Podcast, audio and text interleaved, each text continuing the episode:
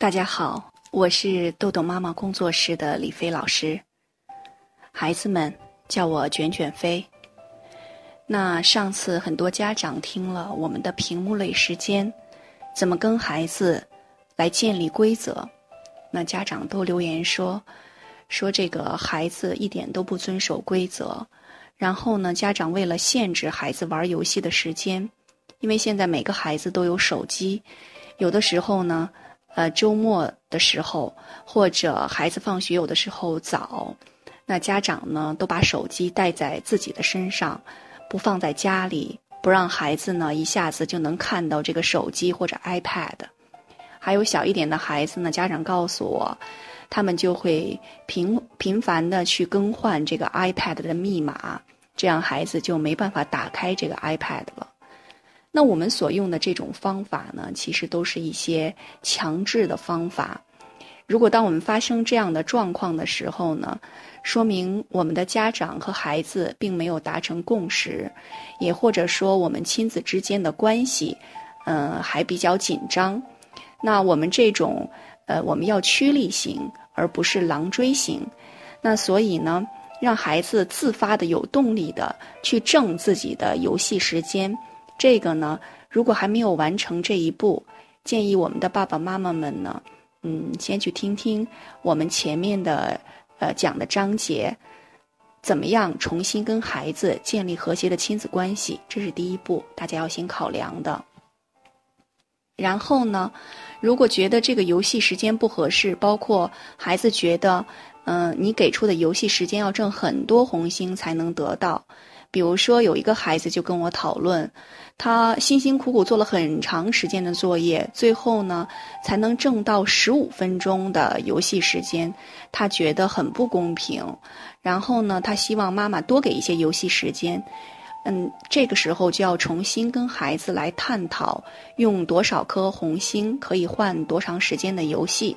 所以，请大家再次认真的去听一听我们游戏时间的制定。然后综合考量一下，我们的孩子用红星换到这个游戏时间，是不是孩子心目中想要的？然后一定要找到一个孩子心目中和你心目中共同的一个平衡点。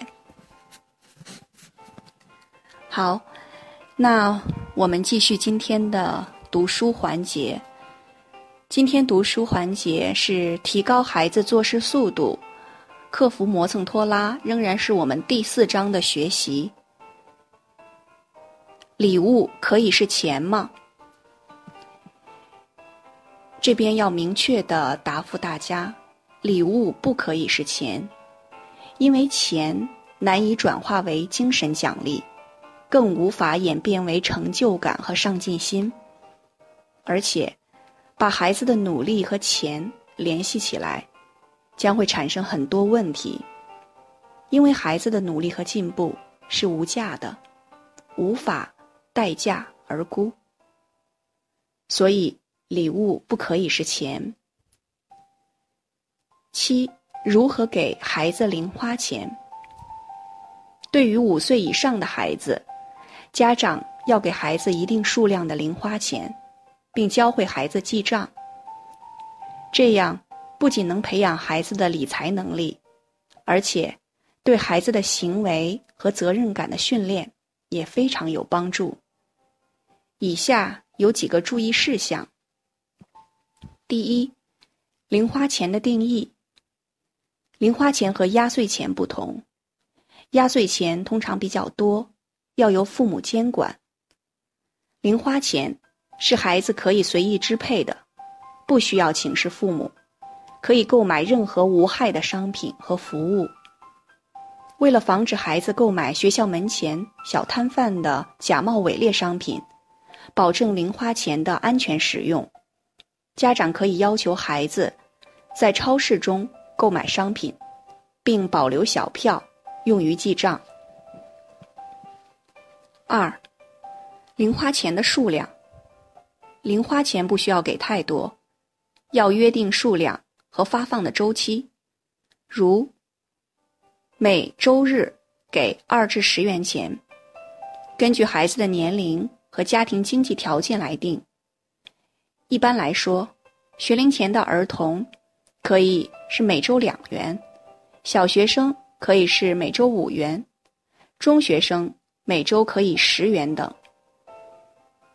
孩子的基本需要不包括在内，如衣物、学具、餐费、手机话费等。三，零花钱的发放，零花钱相当于职工的基本工资，一旦约定时间和数量。就不要因为孩子的表现好坏而随意停发或迟发。为了防止自己忘记，可以请孩子提醒。也不要让孩子随意提前支取。正如企业中按时发放工资是信用的保证，家长也要遵守对孩子的承诺，才能要求孩子守信用、说话算话。四。零花钱的管理，家长要教会孩子记账，规定每次给零花钱时要核对的账目。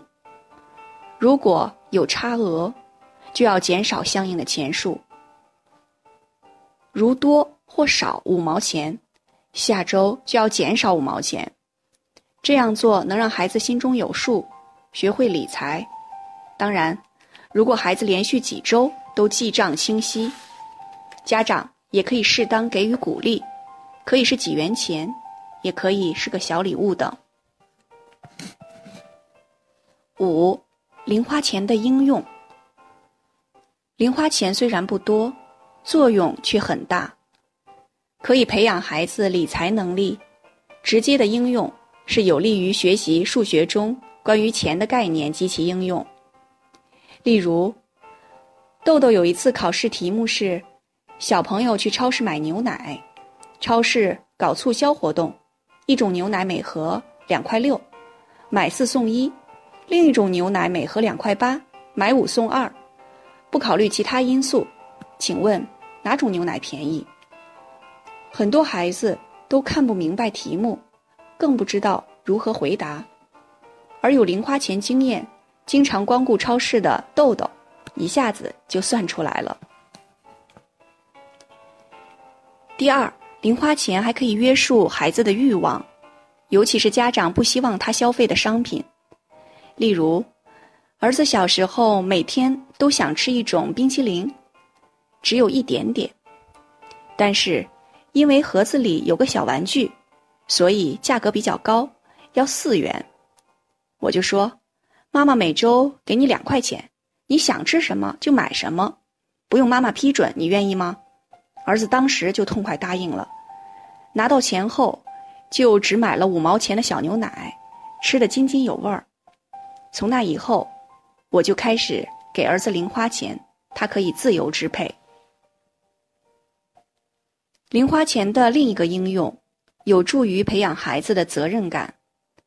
例如，儿子想要学习英语，我就给他报了学习班，上了几次，他就不想去了。我就说可以不去，但是学费已经交了，你可以去和学校老师要求退费，或者这节课的费用从你的零花钱中扣除。儿子犹豫片刻，就去上课了，从此不再提这件事儿。